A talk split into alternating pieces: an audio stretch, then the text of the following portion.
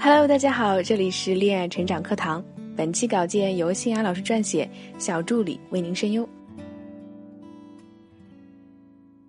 前几天呢，有位学员丽娜来找我说：“老师，我觉得和男友的恋爱谈的一点感觉都没有，没有激情，也没有心动，不知道是不是因为时间久了就平淡了。”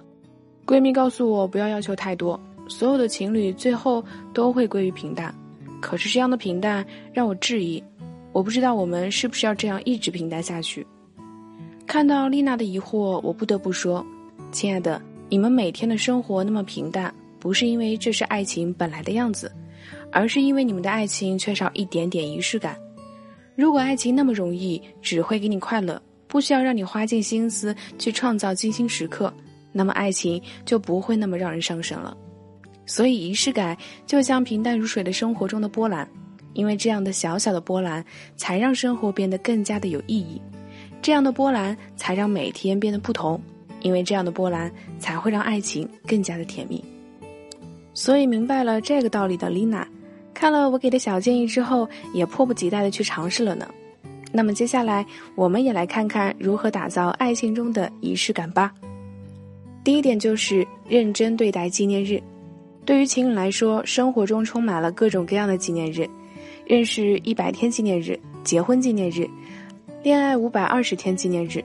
慢慢的，大家都会把纪念日对于我们的意义都忽略了。所以，认真的对待纪念日，就是增加仪式感的一种方式。当纪念日的这一天，两个人约定好一个时间，安排好两个人行程，最好是双方都喜欢的，也要提前告诉对方。为了这次约会，我们要保存体力，不要因为懒惰就不去认真准备，并且要全情投入这个约会哦。当双方协定好，女生要画一个精致的妆容，穿上自己新买的衣服，换一个和以往不同的风格；而男生呢，也要记得刮胡子，穿上自己最帅气的装备，在约定的时间，就像第一次约会的男女一样，回到两个人最初的样子。第二点就是郑重的表达爱。对于含蓄的中国人来说，说出“我爱你”，好像比登天还难。但是女生就是这样一个缺乏安全感的物种，所以女孩子们虽然羞于表达自己的爱意，却希望自己的男友能够表达自己的爱意。这个表达不仅仅要语言上的，也要行为上的，并且要非常正式，缺一不可。所以郑重的表达你对爱人的喜欢，也是一种仪式感。大到求婚告白，小到日常恩爱，表达爱都是很重要的。如果你也和你的伴侣羞于说出你的爱意，不如从今天起，每天选择一个时间段，来一段深情告白。这个告白不需要每次都是我爱你，只是表达你对他的赞美、关心、问候，就可以让他感受到你浓浓的爱意。或者每周给对方一个小惊喜，可以是一束花，可以是他喜欢吃的零食，或者是心仪已久的那个小礼物，无需贵重，只是更看重心意。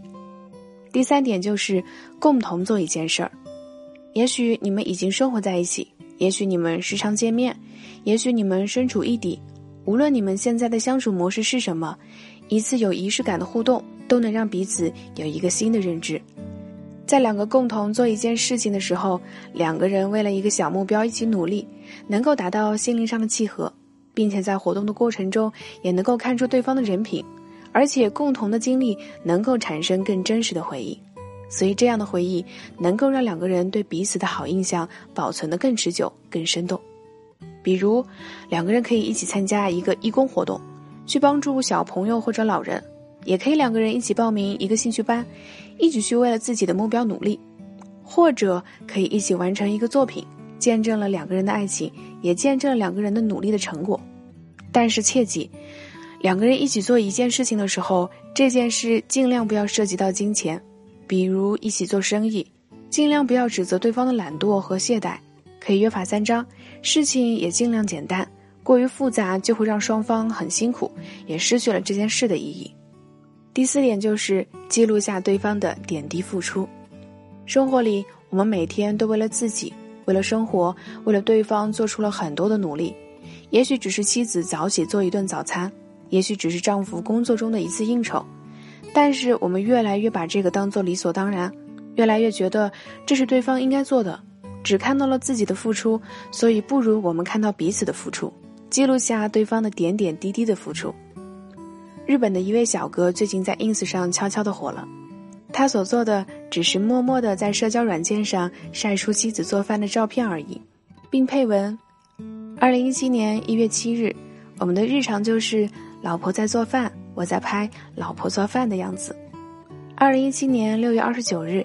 老婆给我和女儿做的面条；二零一七年七月十九日，老婆做的独一无二的味增汤。对我而言，简直是比首相、CEO 什么的还要了不起的存在。